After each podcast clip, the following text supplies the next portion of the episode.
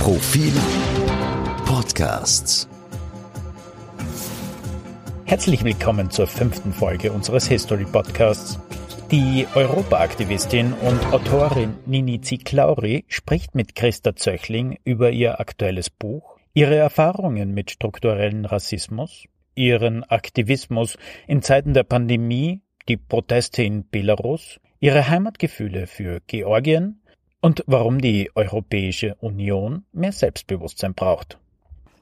Guten Tag. Ich begrüße heute die Profilhörer beim Profil History Podcast und ich habe einen Gast, der sehr jung ist. Äh, das ist Nini Ziklauri. Guten Tag. Guten Tag. Nini Ziklauri hat ein Buch veröffentlicht, Lasst uns um Europa kämpfen, im, in, im Verlag Edition A. Viele werden sie aber kennen von den äh, Kundgebungen für Europa, die in den vergangenen zwei Jahren auch in Wien stattgefunden haben. Äh, Flashmob ähnlich. Pulse of Europe. Genau. Pulse of Europe, genau. Äh, Frau Ziklauri, äh, ich möchte über Ihr Buch schreiben, äh, reden, aber auch über, über ihr, Ihren Zugang zu Europa. Und ich möchte damit beginnen, weil ich gesagt habe, Sie sind sehr jung. Äh, Sie sind 1992 geboren, das heißt, Sie sind eigentlich ein Krisenkind. Sie sind auf die Welt gekommen in einer Zeit, wo äh, die Weltordnung sich grundlegend verändert hat. Also die Sowjetunion äh, genau. ist auseinandergebrochen. Äh, viele Staaten, die im Einfluss äh, der Sowjetunion gelebt und äh, gearbeitet und existiert haben, haben sich selbstständig gemacht. Es war eigentlich, waren das die Jahre des aufkeimenden Nationalismus. Ähm, und Sie sind aber jetzt jemand, der sich leidenschaftlich für Europa interessiert, für Europa einsetzt. Warum? Was glauben Sie, hat Sie so geprägt, dass Sie das machen, was Sie jetzt machen?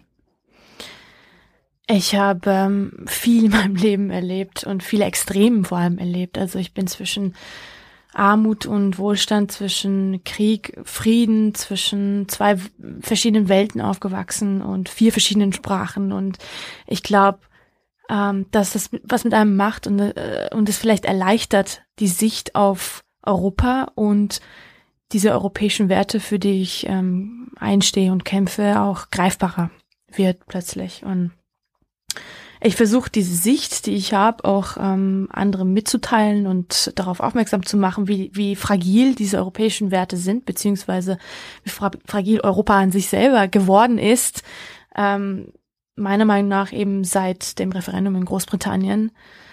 Vielleicht auch seit den Krisen davor, aber ganz besonders dort in diesen Jahren ist mir aufgefallen, äh, wie viel wir eigentlich zu verlieren haben und wie leicht das ähm, aus den Fingern gleiten kann, wenn wir nicht wirklich darauf aufpassen. Und wie wir darauf aufpassen können, all dieses Know-how habe ich mir in den letzten Jahren quasi zusammen mit verschiedenen Initiativen, sei es Pulse of Europe, sei es Bürgerforum Europa, sei es Fantasy für Europa, also ähm, verschiedenen mit verschiedenen Zugängen und äh, Gesprächen mit Bürgerinnen und Bürgern quasi zusammengetragen in eine Art Rettungsplan, eine Art Gebrauchsanweisung, wie wir Bürgerinnen und Bürger äh, etwas tun können, um Europa zu stärken, um diesen Gedanken zu stärken, aber auch, ähm, wie wir mitentscheiden können, wie Europa in den nächsten Jahren aussieht und Sie wie sprechen, unsere Vision ausschaut. Sie sprechen sechs Sprachen. Können Sie uns erzählen, wie es dazu kam?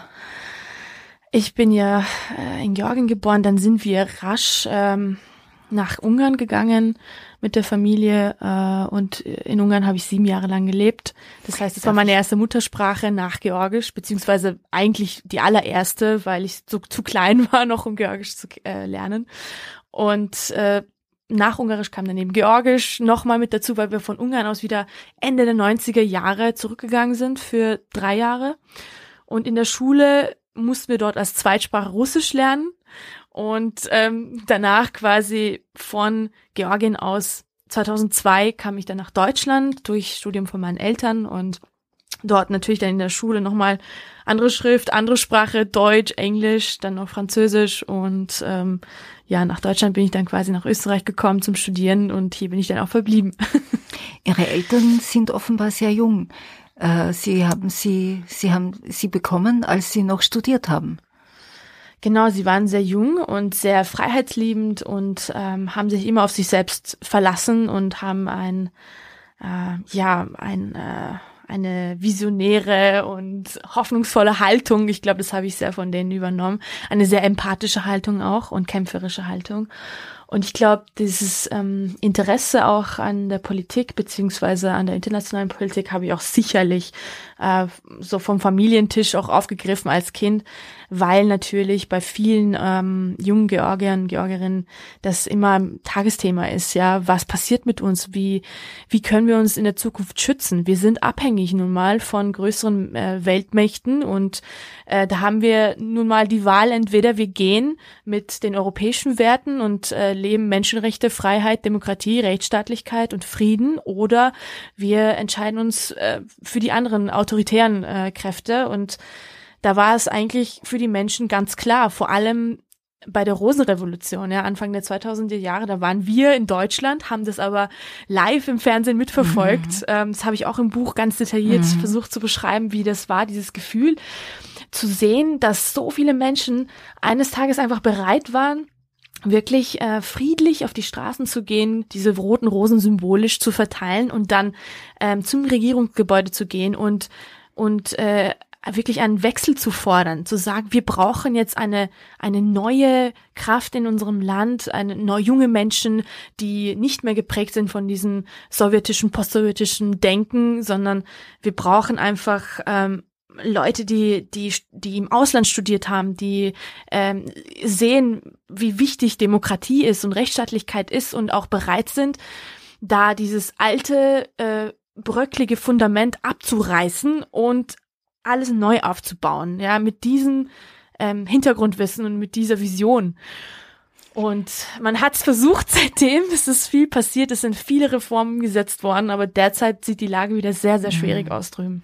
Haben Sie Kontakt zu den Menschen, die in Weißrussland auf die Straße gehen? Ähm, habe ich. Wir, äh, auch als Pulse of Europe, aber auch privat ähm, bin ich befreundet mit vielen, ähm, die da sehr aktiv sind, auch in Österreich.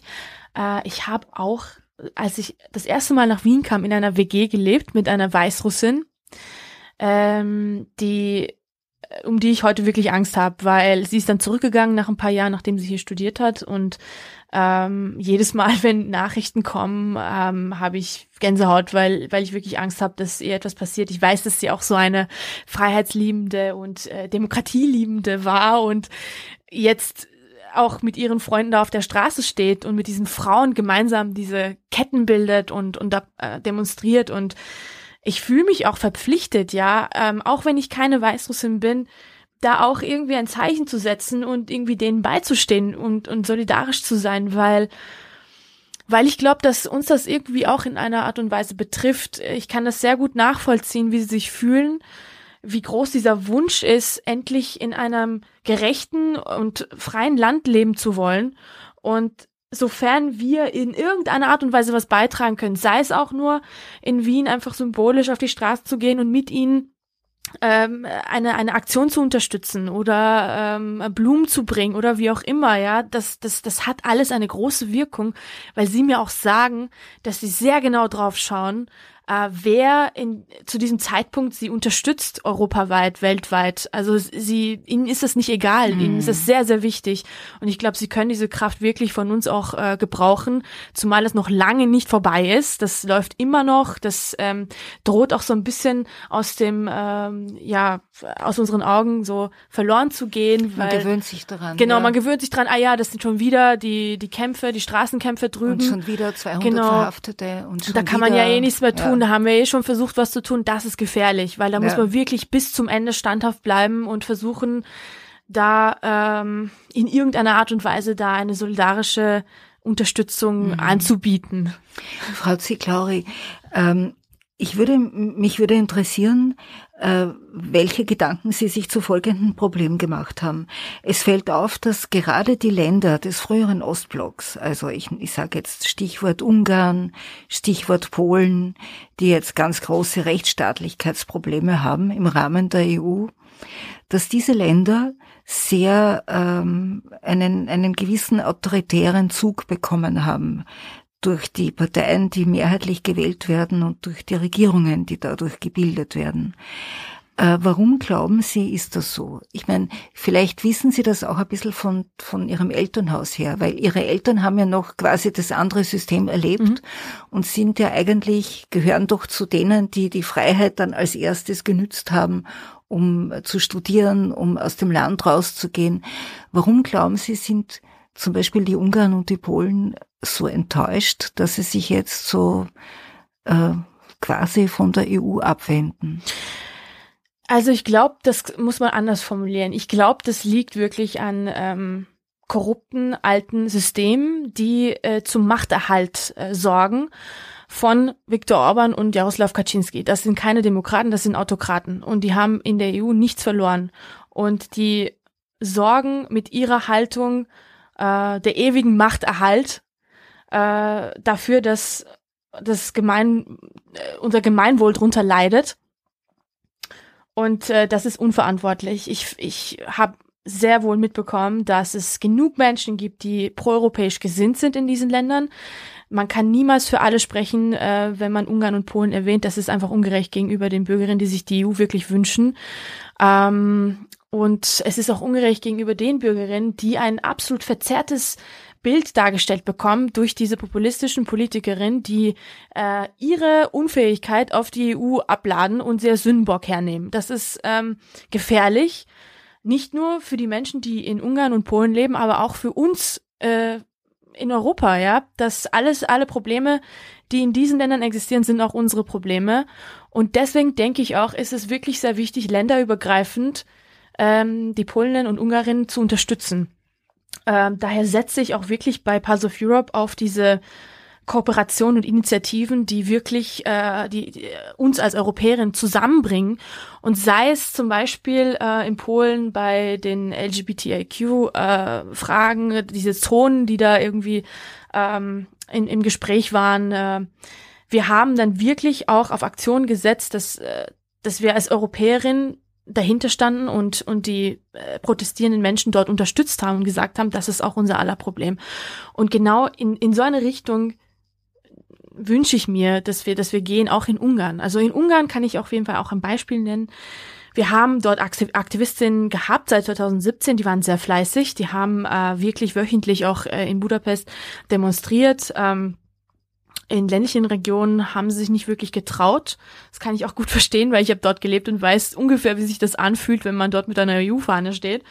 Uh, und in selber in, in der Hauptstadt selbst haben die Aktivistinnen dann nach einer Zeit gesagt, das war, das wurde uns zu viel, weil wir haben gemerkt, dass jedes Mal, wenn wir dort versucht haben, offene Mikrofone zu veranstalten und die EU-Fahnen herzunehmen und die Leute auf diese Krise aufmerksam zu machen, ähm, wie oft die EU da als ähm, ja so Sündenbock dargestellt wird und wie oft so einfach äh, darauf geschimpft wird und was das mit dem mit dem Bewusstsein der Menschen macht. Die wollten das aufklären in Ungarn mhm. und sie haben gemerkt, dass da ständig Menschen drumherum standen, die sich das auch irgendwie ganz genau notiert haben, was sie gemacht haben und sie haben sich bedroht gefühlt von ihnen, weil es immer dieselben Menschen waren und irgendwann haben sie einfach gesagt, okay, das das geht jetzt nicht mehr, wir müssen es abbrechen, weil wir haben wirklich Angst mhm. und die Journalistin die ich drüben kenne, die auch äh, mit mir auch ähm, andere EU-Projekte gemacht haben. Ähm, Who If Not Us zum Beispiel, das Buch, äh, das äh, 2015, wenn ich mich jetzt nicht irre, 17 rausgekommen ist auf Englisch und Deutsch. Äh, der musste sich ein Pseudonym auch zulegen. Das betrifft ganz viele andere mhm. kritische Journalistinnen, die ähm, regierungskritisch in Ungarn berichten, weil sie sich das nicht leisten können, mit ihrem echten Namen solche Artikel zu schreiben, die Menschen aufklären. Und das ist eine wirklich katastrophale Situation. Das, das, das findet hier im Nachbarland statt. Und noch ähm, beschämender finde ich eigentlich, was wir da für ein Signal nach außen senden, weil äh, was was ist die EU dann, was sind die europäischen Werte dann wert? Also zum Beispiel für, für Beitrittsländer, ja, im Balkanstaaten, die sich da so sehr bemühen müssen, um diese ähm, äh, ja, äh, Anforderungen zu erfüllen. Und dann bei uns im Kern passieren solche Sachen und wir sind unfähig, um dagegen anzukommen. Und ähm, ich fand das ganz richtig, dass diese Rechtsstaatlichkeit jetzt ähm, geknüpft, an diese ähm, Gelder die geknüpft Gelder, worden ja. sind. Ähm, und ich glaube, da muss wirklich mehr Druck erzeugt werden und mehr Sanktionen äh, erzeugt werden, weil wir uns einfach mehr Selbstbewusstsein trauen müssen als EU und ähm, ruhig für unsere Werte einstehen dürfen. Das macht uns ja so einzigartig auf der Welt äh, mit unseren europäischen Werten, die ich immer wieder wiederhole. Und Äh, Sie sind ja als kleines Kind nach Ungarn gekommen Ja. und sind dort auch in die Volksschule gegangen, also in die Elementarschule.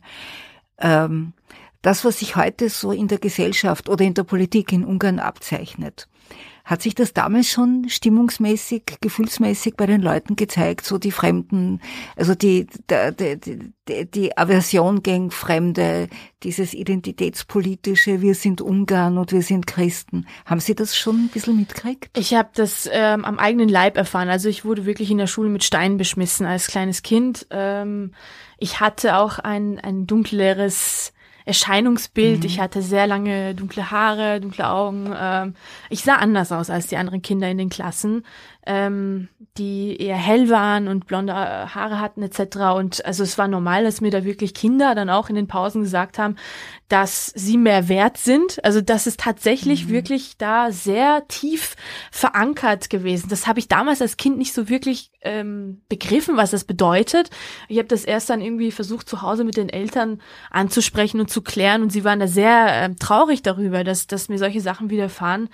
Und ähm, wir haben viele Freunde gehabt, die uns unterstützt haben, die, mit denen wir heute noch Kontakt haben. Ich kann dann wirklich nicht für alle Menschen sprechen, das wäre auch ungerecht, ähm, aber ich habe wirklich diesen, diesen Rassismus auch in der Schule, egal an welcher Schule, ich war auch an einer englisch-internationalen Schule in Budapest immer erlebt.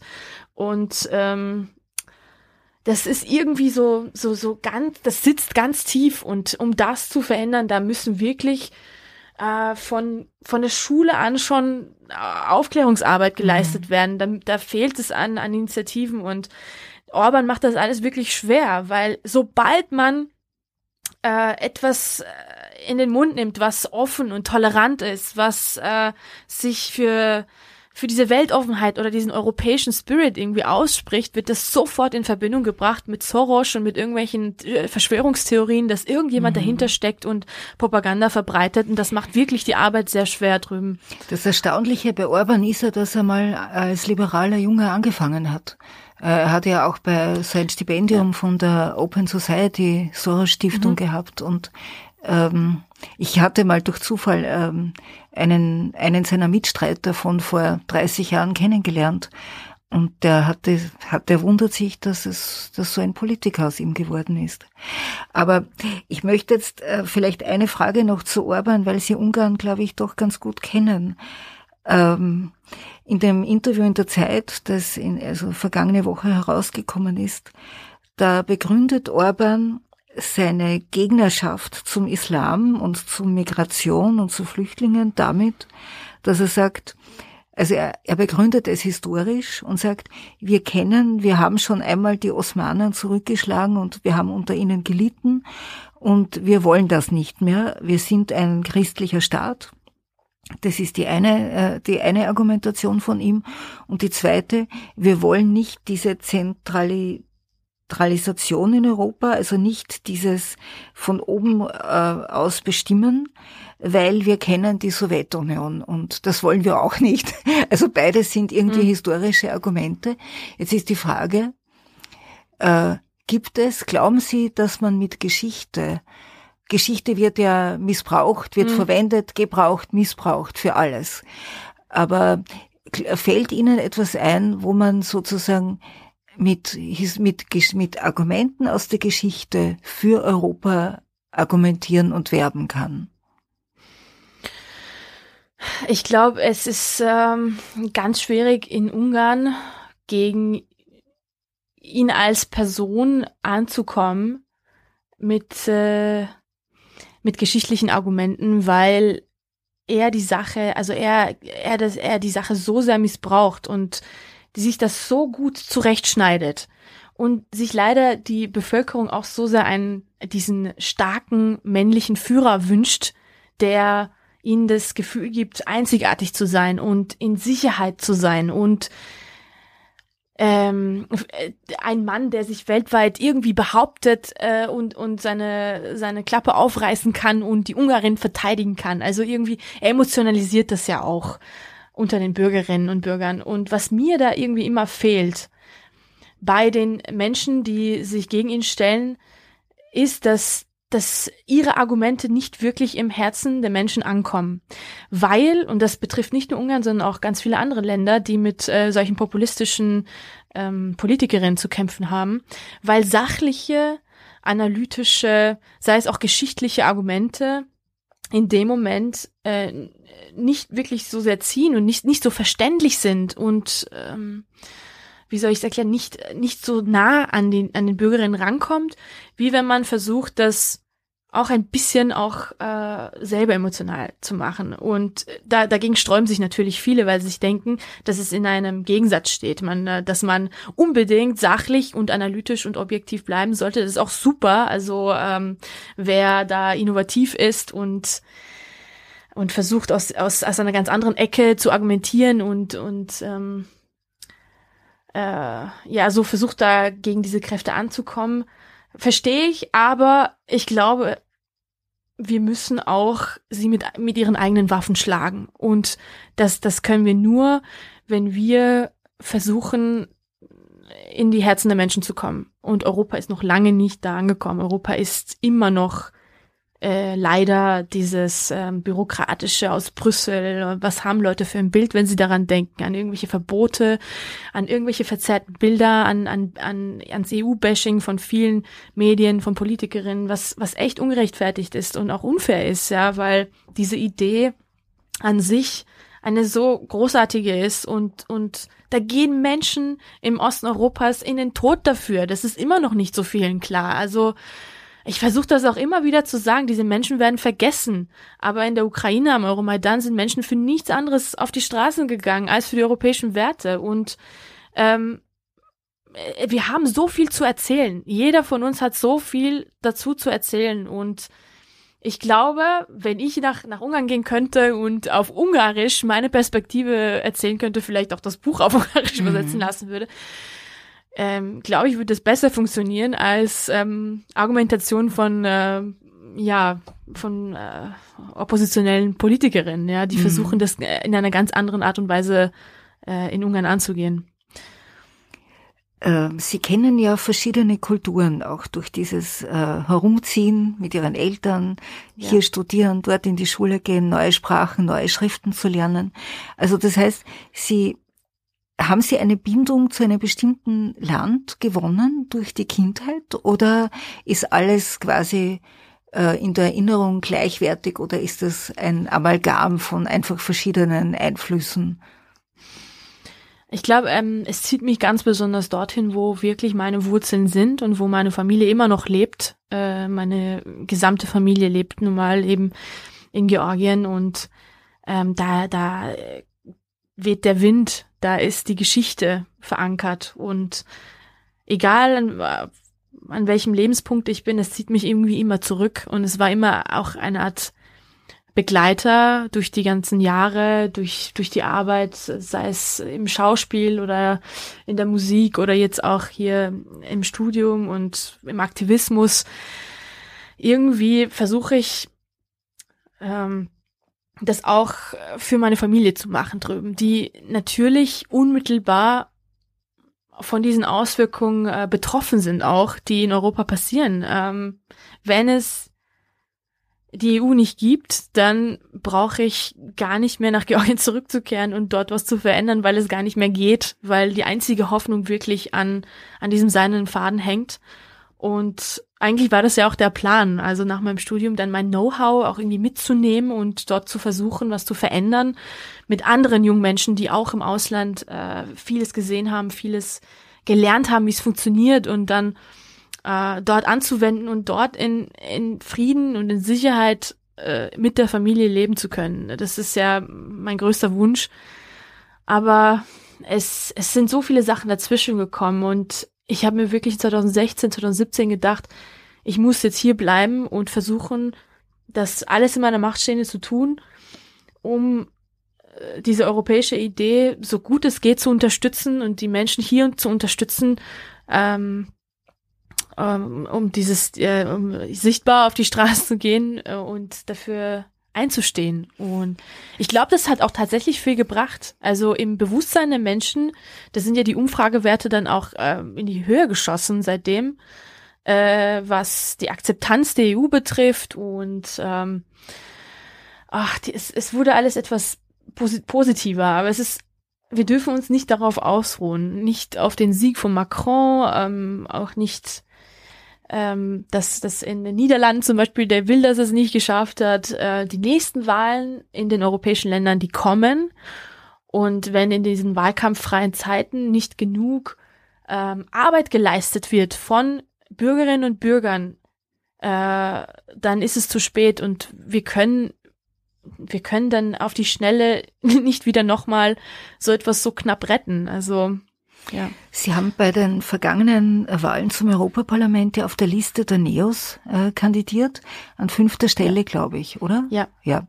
Äh, würden Sie das noch einmal machen? Also hat, äh, haben Sie an der Politik irgendwie Interesse gefunden durch diesen Wahlkampf, den Sie damals, den Sie schon einmal mitgemacht haben? Ich wurde im Jahr davor auf den Straßen ganz oft darauf angesprochen, von jungen Menschen vor allem, dass sie gesagt haben, wir brauchen einfach Vertreterinnen, weil sie im, im EU-Parlament nicht wirklich sich auf, auf Leute beziehen können. Sie brauchen mehr Menschen, die sie auch ja, vertreten und Role Models.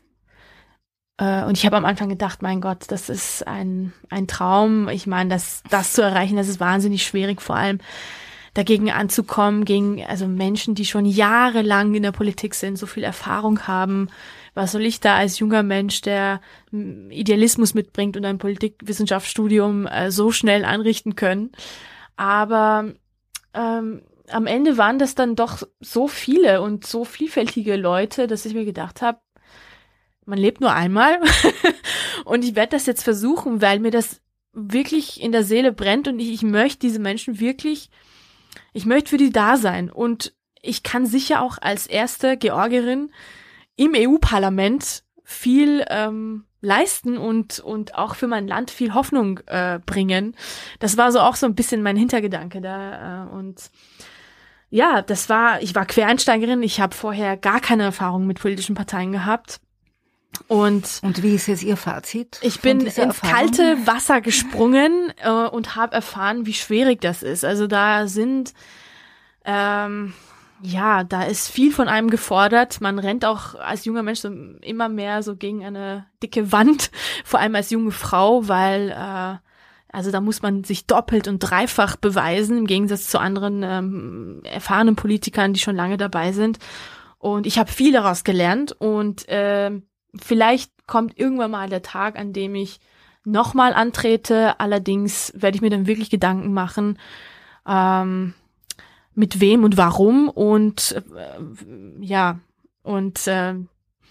ob das Sinn hat und ob nicht es mehr Sinn hat, meine Arbeit zu machen, wie ich sie jetzt mache, nämlich im, im überparteilichen Bereich. Mhm. Das ist nämlich genau das. Ich bin dann extra zurückgegangen von diesem parteipolitischen, weil ich gemerkt habe, dass Europa nun mal ein überparteiliches Thema ist und das darf man einfach nicht ähm, in irgendeine Ecke drängen. Man muss alle Menschen auf den Tisch äh, zum Tisch bringen mhm. zur Diskussion. Das schafft man nur im zivilgesellschaftlichen Bereich mhm. und das steht im Moment absolut im Vordergrund. Ähm, wenn man ihr Buch, also ich habe ihr Buch gelesen und sie erzählen, sie beschreiben sehr anschaulich die Aktionen, die sie gemacht haben, auch die Erfahrungen, die sie gemacht haben, mit dem Versuch, in Dörfer zu gehen, Mikros aufzustellen, die Leute dazu zu bringen, dass sie über Europa reden, dass sie sagen, was sie an Europa stört, wie sie sich es vorstellen würden, was sie sich wünschen, was sie sich vielleicht auch erträumen. Ich weiß jetzt nicht, ob Sie jemals Stefan Zweig gelesen haben, aber mhm. manches von dem, was Sie an Ideen, an, an Idealen äh, referieren, erinnert mich an ihn. Und Stefan Zweig war ja auch einer, der hat, der konnte mehrere Sprachen. Er war Schriftsteller, ist von da nach dorthin, hat mit Intellektuellen aus verschiedenen Ländern, Kulturen, äh, aus verschiedenen Milieus auch äh, geredet, diskutiert, Abende verbracht, sich ausgetauscht. Und er hat ja dann sehr traurig darüber geschrieben, dass das alles versinkt und untergeht. Das war natürlich der, durch den Nationalsozialismus, aber auch durch andere Faschismen, die damals in Europa geherrscht haben. Jetzt habe ich bei Ihnen das Gefühl, die Leute, mit denen Sie diese Dinge machen, die Sie tun, das sind, das ist in einem gewissen Sinn eine kosmopolitische oder ja, eine kosmopolitische Elite. Das sind Leute, die, die an verschiedenen Universitäten studieren, die verschiedene Erfahrungen haben, die polyglott sind, die, die mehrsprachig sind. Und ich weiß nicht, äh, kommen Sie auch zum Beispiel an den 18-jährigen Mechaniker heran, der nicht mal Englisch spricht vielleicht ähm, Türkisch, Bosnisch und Deutsch, aber Deutsch vielleicht auch nicht so wahnsinnig gut und der ein, den Eindruck hat, dass alles, was Europa macht, ist, bringt ihm gar nichts und der sich auch in unserer Gesellschaft vielleicht so als minder privilegiert fühlt und mhm. nicht angenommen, nicht angesehen ähm, äh, und ein bisschen, bisschen vergessen. Also wie würden Sie denn einen solchen, also einen Menschen aus einer solchen Gruppe ansprechen?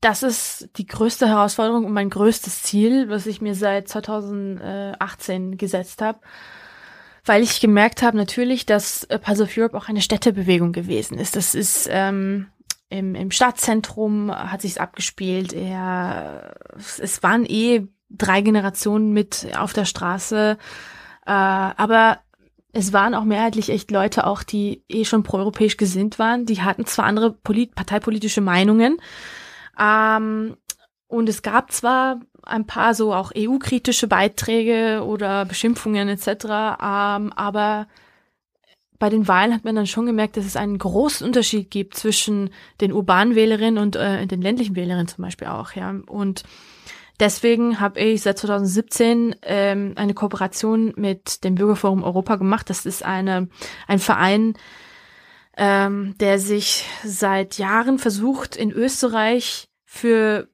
Bürgerinnen-Dialoge im ländlichen Bereich einzusetzen da wirklich in die Region zu gehen und an Orte, wo man sonst nicht vordringen kann, äh, Leute an einen Tisch zu bekommen und, und dort offen ähm, über ähm, die Zukunft Europas oder über bestimmte europäische Themen, europapolitische Themen zu kommen.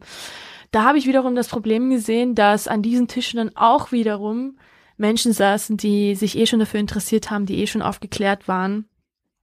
Also haben wir uns dann zum Ziel genommen, darüber nachzudenken, was müssen wir tun, um genau diese Leute aus, also außerhalb des Bubbles zu erreichen. Und wir haben uns versucht, als Team äh, uns in sie reinzuversetzen. Also was, wenn ich jetzt zum Beispiel diese Person wäre, was müsste ich dann als äh, Programmmanagerin etc. tun, um äh, ein, um äh, zum Beispiel, es ging um Kohäsionsfonds und was hat also äh, wie viele, wie viel die EU quasi der Steiermark oder Kärnten oder Tirol etc. Äh, gebracht hat.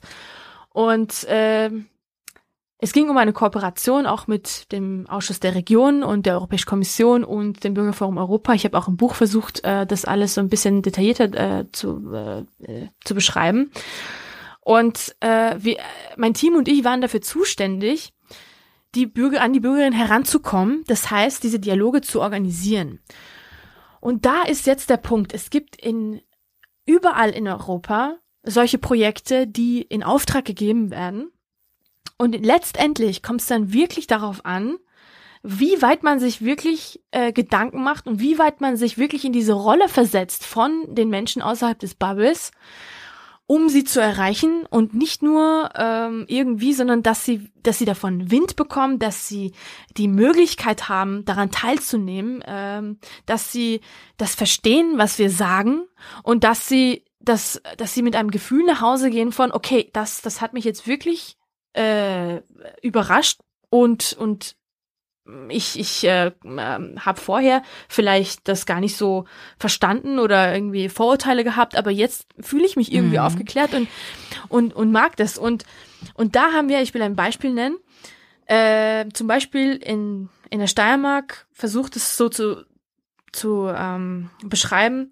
was hat die EU jemals für die Steiermark getan. Und wir haben versucht, so catchy Elemente mit reinzubringen, die Veranstaltung anders zu benennen, als man es irgendwie gewohnt ist. Zum Beispiel die, äh, eine EU-Bürgerdialog über Kohäsionspolitik. Also da würde ja niemand äh, äh, seine, seinen Abend dafür spendieren, um zu uns zu kommen. Sicher und dann, nicht. weißt du, also, und da, da haben wir versucht, wirklich ähm, auch, auch verschiedene Schulen, verschiedene ähm, Möglichkeiten zu suchen, wie wir an Lehrlinge rankommen, wie wir äh, unsere Veranstaltung so platzieren, dass sie auch sichtbar sind für Bürgerinnen und gar nicht anders können, an, als an uns vorbeizugehen und, und es zu bemerken und sich denken, okay, das ist jetzt sehr ungewöhnlich, dass ich so etwas im Alltag sehe und sich dann wirklich die Zeit nehmen, um sich kurz mal da mit dran zu setzen Mhm. und zu lauschen. Also das war wirklich unser Ziel und das hat wunderbar geklappt. Also es sind echt zu so einer Diskussion über Kohäsionspolitik 80 Leute ähm, für für eine Stunde oder so sich einfach dran gesetzt und Leute, die vorher also sowas nicht gemacht hätten in einem Café und an was wir dann auch noch versucht haben zu verändern, was, was mir sehr, sehr wichtig ist, ist äh, bei solchen wichtigen Bürgerdialogen, wo jemand von der EU-Kommission da ist, wo Expertinnen da sind, wo ähm, vielleicht auch ein paar VIPs da sind, versuchen dann immer Leute so das, äh, die Tische irgendwie so anzuordnen, dass, dass eine riesengroße Distanz zwischen der Bürgerin und ihnen ähm, äh, da ist, jetzt in Covid-Zeiten ist es noch ein anderes Thema, aber ich rede wirklich von der Zeit davor, weil ich immer fand, ich, ich war auf vielen Konferenzen, auf vielen solcher Veranstaltungen, auch im Haus der EU, und ich empfand das immer so als kalt und als unnahbar und irgendwie so von oben herab und so ein bisschen belehrend und auch viel, es wurde auch viel ähm, eine, eine, eine eher komplizierte Sprache ähm, angewendet, die vielleicht für junge Menschen, vielleicht die jetzt spontan von Schulen irgendwie dazustoßen und sich gar nicht in dem Thema auskennen,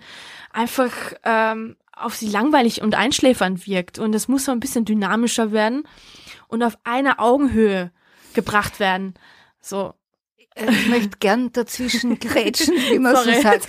so Nein, nein, das passt schon. Es ist nur so, äh, das ist mir jetzt auch in, äh, bei Ihrem Buch ein bisschen aufgefallen. Sie, Sie argumentieren mit großer Leidenschaft, ja. Aber äh, manchmal fehlt mir, wie soll ich sagen, nicht der Inhalt. Das wäre jetzt zu, zu platt ausgedrückt. Aber nur als Beispiel. Ja. Äh, die Menschen, äh, man sieht im Fernsehen die Bilder aus Lesbos äh, mit dem Flüchtlingslager, wo die, die Migranten, Flüchtlinge dort im Schlamm versinken und, und Europa schafft es nicht, da eine gescheite, ähm, eine Lösung zu finden, dass jedes Land so und so viel aufnimmt oder dass es legale Wege für die Migration gibt, so dass die Leute nicht da irgendwie übers Mittelmeer und über, mit in Schlauchbooten und dann über irgendwelche Flüsse und dann vielleicht noch zu Fuß unter großen Gefahren drauf, dorthin zu kommen, wo sie glauben, dass sie in Sicherheit sind oder wo sie glauben, dass sie, äh, dass sie dort leben können und Arbeit kriegen. Äh, Europa schafft das nicht. Dann ist wieder die andere Seite wenn Sie jetzt in der Steiermark oder in Kärnten oder in Oberösterreich mit jungen Leuten reden, dann sind die oft, und wenn Sie, wenn die jetzt nicht an der Uni sind und nicht studieren, dann sind die oft in, in Firmen, wo sie sich in Konkurrenz fühlen zu anderen Ländern, wo immer, wo es immer heißt, na, wenn ihr das nicht akzeptiert, dann wandern wir ab und siedeln um und gehen in Länder, die billig, die billiger produzieren und so weiter. Das heißt, diese, die Menschen sind in ihrem Alltag sehr oft, äh, also Europa ist im Alltag oft gar nichts Gutes äh, von ihrer Erfahrung her. Und, und die Werte, die stehen da so abstrakt irgendwie drüber. Aber der Alltag ist so, ist nicht so schön. Und ich weiß nicht, haben, haben Sie da eine Idee, wie man das ansprechen könnte oder wie, was man da tun könnte? Weil es hat wenig Sinn, glaube ich, immer nur von, von den gemeinsamen Werten oder historisch entstandenen äh, Erfahrungen etc. zu reden, wenn man nicht auf die Probleme der Gegenwart eingeht, die da Ja. sind. Ja, das finde ich absolut gerechtfertigt, die Frage. Ähm, ich denke, dass viele Probleme der Gegenwart eben in dieser Handlungsunfähigkeit der EU entstehen.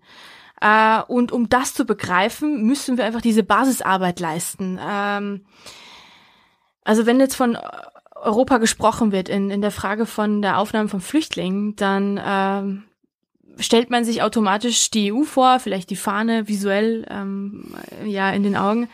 Aber eigentlich sind es ja die Nationalstaaten, die da wirklich diese Unfähigkeit an den Tag bringen. Und dann wiederum die Bürgerinnen und Bürger, die da in der Verantwortung stehen, da tatsächlich diesen populistischen Politikerinnen, die eigentlich das als Ängste so hernehmen, um besser dazustehen, äh, nutzen für den Machterhalt. Und ich glaube, dass wir, das ist uns gar nicht so richtig bewusst, wie viel Macht wir eigentlich als Zivilgesellschaft haben, wir in, der, in dieser äh, Position stehen und sagen müssen und wirklich uns offen aussprechen müssen ähm, gegen so eine unsolidarische ähm, Aktion oder, oder Stimmung und und uns da wirklich ganz klar formulieren müssen, zu sagen, okay, Leute, das ist, was ihr da macht, äh, ist einfach uneuropäisch, das ist unsolidarisch, wir möchten das nicht.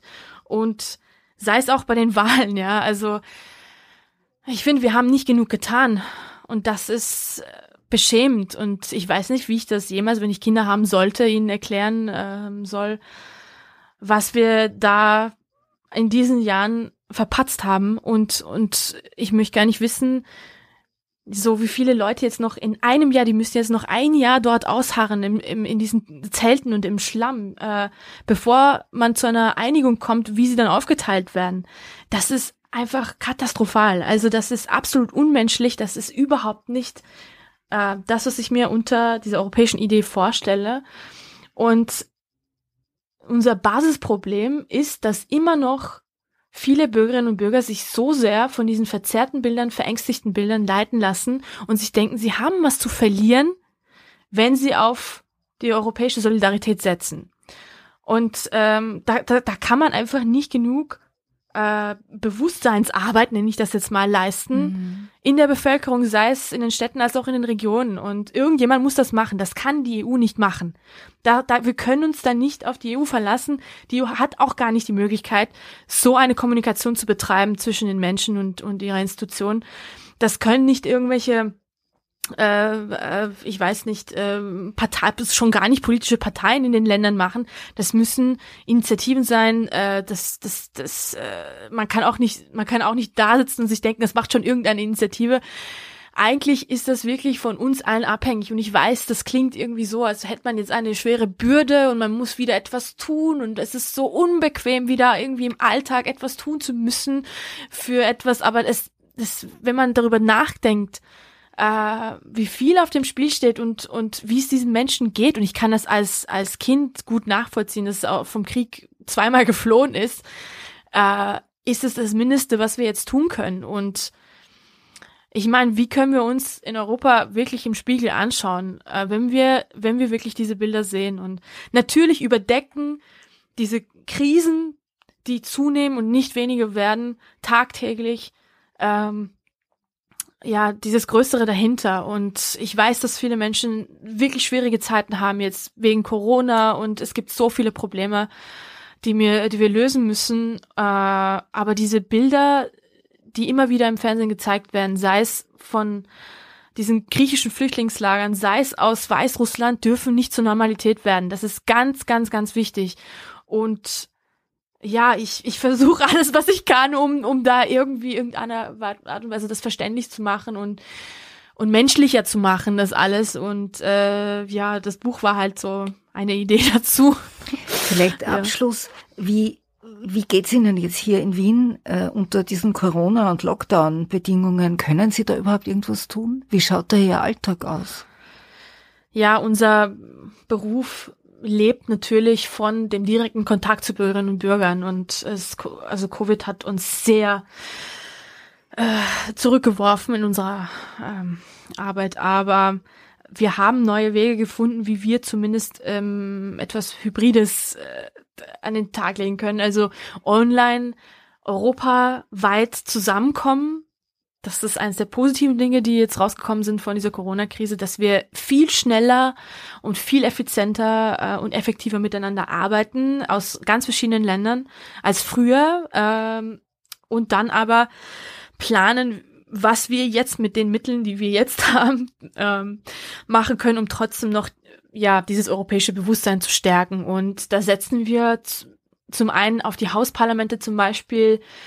Das sind wirklich, das ist eine Initiative, die von Pass of Europe und äh, Open Petition und Democracy International zusammen äh, ja erfunden wurde und Hausparlament Hausparlament europäische mhm. Hausparlament die sind die agieren auch wirklich europaweit und haben als Partnerin europäische Politikerin die wirklich äh, den Bürgerinnen in einem sehr engen Kontakt stehen das heißt du kannst vom Küchentisch aus äh, europapolitische Fragen diskutieren. Man kriegt einen Fragebogen, aber auch eine Anleitung, wenn man zum Beispiel sich nicht gar nicht auskennt. Das ist nicht schlimm. Man, man kriegt so eine Art Argumentationsstütze für Pro- und Contra-Sachen, ähm, kann sich da einlesen und dann wirklich diese Fragen einfach mal mit im engen, im engsten Kreis ähm, durcharbeiten, ausfüllen, äh, einsenden und man, man kriegt dann auch Feedback quasi von den Menschen, denen man das zugesendet hat, die Entscheidungsträgerinnen.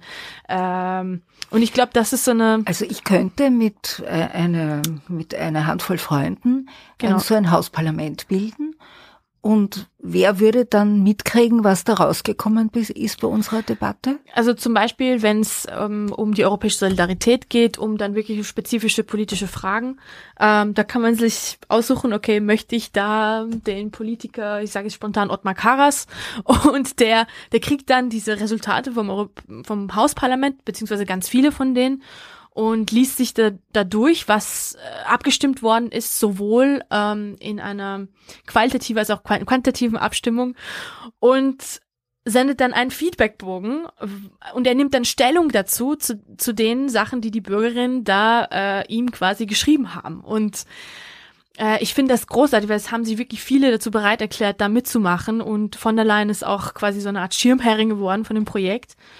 Und ich glaube, dass das vielleicht auch dafür sorgen könnte, dass dass diese EU-Politik, die so weit weg scheint, ähm, wirklich an den im wahrsten Sinne des Wortes zum Küchentisch gebracht wird. Mhm. Und wir haben das auch extra so gewollt, dass das unbedingt in der Familie bleibt und im engsten Kreis, weil wir gemerkt haben, dass in Bürgerinnen-Dialogen im irgendwie an, in einer Kneipe oder so, man sich auch gar nicht wirklich m, mm, traut, wirklich die ehrliche Meinung zu sagen, weil man irgendwie Angst hat, wie, wie die anderen drauf reagieren. Aber so im engsten Kreis, da funktioniert das viel, viel besser. Aber ist da Und, nicht wieder Blasenbildung programmiert? Also, dass man sich dann nur mit denen, mit denen man eh einer Meinung ist, quasi zusammensetzt? Äh, ja, wir versuchen äh, durch diese Bögen auch die Kontraseiten und Pro-Kontraseiten zusammenzubringen und äh, ja, so viele Familien beziehungsweise enge Freundeskreise etc.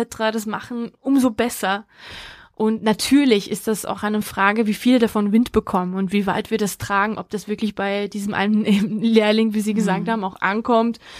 Ähm, ob das äh, ja nicht nur eben Leute aus den Städten machen, das ist halt wirklich, das ist dann wirklich unser Job, das so breit wie möglich in die Medien oder unter die Menschen zu bringen. Und ähm, ja, das äh, es gibt auch, es gibt aber auch die Du-Tanks, die wollte ich noch unbedingt ansprechen.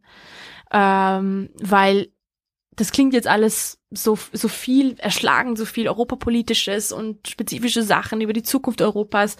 Alles ganz wichtig. Ich finde aber immer, es ist auch wichtig, Europa so im Alltag sichtbar zu machen. Es hört sich immer so ein bisschen so, äh, nach äh, EU-Romantik an, sagen wir mal manche, aber ich finde nicht, dass es, dass es so ist. Ich finde nicht, dass es, das ist viel mehr. Es geht ja um was ganz, ganz, ganz Wichtiges. Es geht ja im Endeffekt um die Weiterentwicklung der EU, um diesen Reformierungsprozess, der jetzt ja angekurbelt wurde von von der Leyen letztes Jahr im Dezember, diese Zukunftskonferenz Europas, aber wie wird das aussehen, jetzt vor allem mit Covid?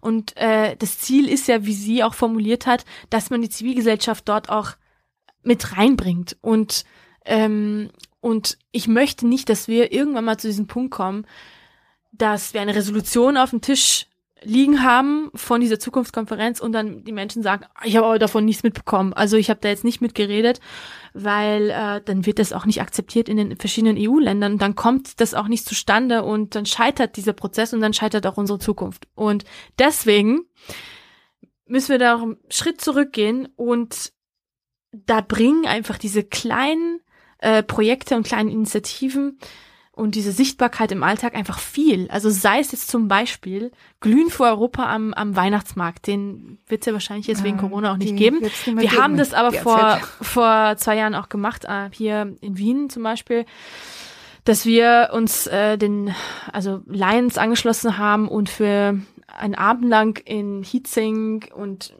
anderen Standorten äh, in der Stadt einfach mal unsere Aktivistinnen dorthin geschickt haben und, und Geld eingenommen heißt haben. Glühwein trinken oder? Wir haben die Weihnachtsstände ähm, umdekoriert, so dass man es gar nicht erwartet und zwar in wirklich äh, in Europa Pracht, äh, mhm. wegen ganz viele Fahnen etc. Und wir haben Tische aufgestellt und wir haben Punsch, Glühwein, äh, Kekse, Aufstriche serviert und äh, das war so ungewöhnlich für die Menschen, die dann vorbeigegangen sind, weil sie das wirklich so am, am Adventmarkt gar nicht erwartet haben. Und wir sind, also haben, wurden dann angesprochen, wer seid ihr? Das ist ja interessant. Wie, was ist hier mit Europa los? Und seid ihr eine Partei? Das ist dann immer so die gängige Frage, die wir mhm. entgegengekommen, weil sich Leute nicht vorstellen können, dass es tatsächlich Menschen gibt, die außerhalb von Parteipolitik sich wirklich äh, einfach dafür engagieren, so zivilgesellschaftlich. Und ähm, das hat so gut funktioniert, weil dann wirklich den ganzen Abend lang Leute dort gemütlich miteinander was getrunken haben, viele kontroverse, also kontroverse Meinungen zusammengekommen sind,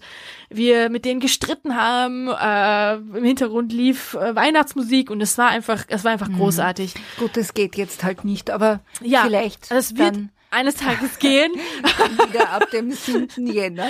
Ja, äh, aber ja, und ich, das war jetzt ein Beispiel. Ähm, man kann da wirklich kreativ sein und sich denken, wie kann ich das in dieser Zeit vielleicht machen und äh, vielleicht jetzt am, am Weihnachtsbaum etwas aufhängen oder in Social Media bei einer Aktion mitmachen, wie ich mich irgendwie in irgendeiner Art und Weise solidarisch ja ausdrücken kann für Europa, aber auch eben für für diese europäische Solidarität für die Menschen in Weißrussland, aber auch eben für die ähm, leidenden ähm, Menschen in den griechischen Flüchtlingslagern.